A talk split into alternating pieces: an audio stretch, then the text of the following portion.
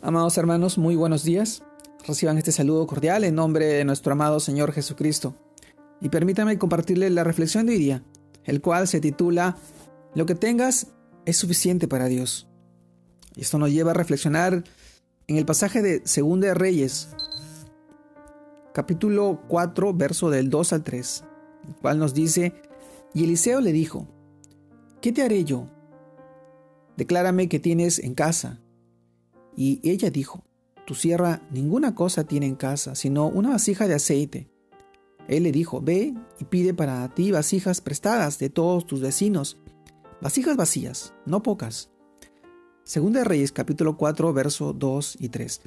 Luego también leemos el pasaje de Marcos, capítulo 11, verso 23. También nos dice, porque de cierto os digo, que cualquiera que dijera este monte, quítate y échate en el mar, y no dudare en su corazón, si no creyere que será hecho lo que dice, lo que diga le será hecho. Marcos capítulo 11, verso 23. También leemos el Mateo capítulo 6, verso 6. Mas tú cuando ores, entra a tu aposento y cerrada la puerta, ora a tu Padre que está en secreto, y tu Padre que ve en lo secreto, te recompensará en público. Mateo capítulo 6, verso 6. Amados hermanos, el tema de hoy día, lo que tengas es suficiente para Dios. Esto nos lleva a reflexionar en estos pasajes.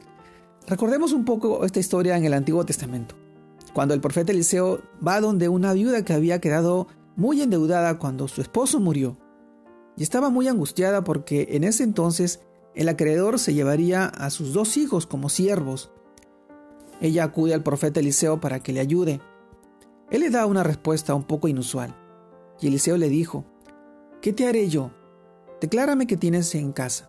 Y ella dijo, Tu sierva ninguna cosa tiene en casa, sino una vasija de aceite. El profeta le da la orden de conseguir con sus vecinos muchas vasijas vacías y que luego se encierre con sus hijos y empiece a llenar una a una todas las vasijas con el aceite que tiene. Cuando empezó a hacerlo en obediencia, el aceite comenzó a fluir y no cesó hasta que todas las vasijas estuvieron llenas. Esto debe dejarnos una gran enseñanza. Dios actúa y hace milagros en vasijas completamente vacías.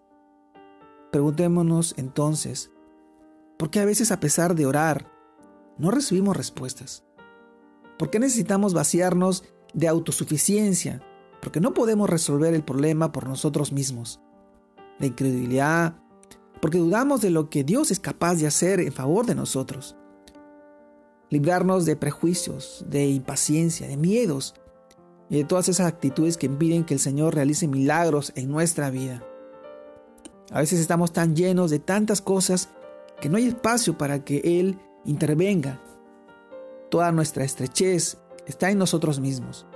Lo que falla es nuestra fe, no sus promesas.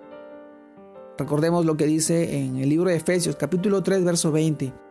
Y aquel que es poderoso para hacer todas las cosas, mucho más abundantemente de lo que pedimos o entendemos, según el poder que actúa en nosotros.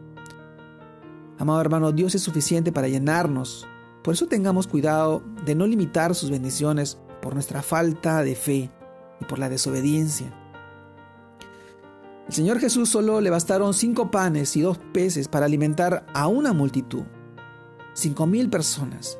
Su poder se desata cuando tenemos fe, cuando aprendemos a caminar, no bajo las circunstancias, sino bajo su gracia. Y lo único que necesitamos hacer es entregarle todo lo que tenemos. Y lo que tenemos y lo que somos siendo obedientes. Entonces tendremos suficiente aceite. En otras palabras, tendremos la plenitud de Cristo en nuestra vida. Amados hermanos, lo que tengamos, lo que tengas es suficiente para Dios. Dios ve tu corazón, Dios conoce tu mente y tus pensamientos y sabe la actitud y cuáles, cuáles son tus decisiones y qué es lo que tú quieres entregarle a Él.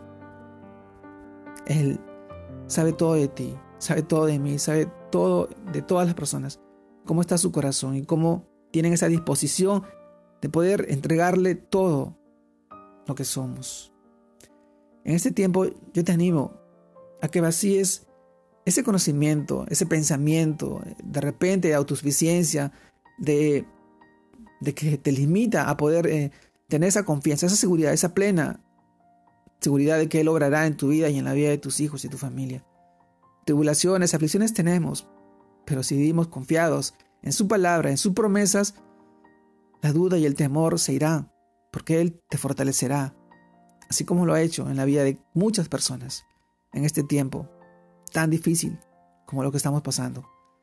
Mi amado hermano, te mando un fuerte abrazo, Dios te guarde y te bendiga, que sigas confiando en el Señor, fortaleciéndote en su palabra y creciendo para la gloria de Dios Padre y la bendición de tu familia y tus hijos. Te mando un fuerte abrazo, Dios te guarde y te bendiga. Saludos a todos mis hermanos.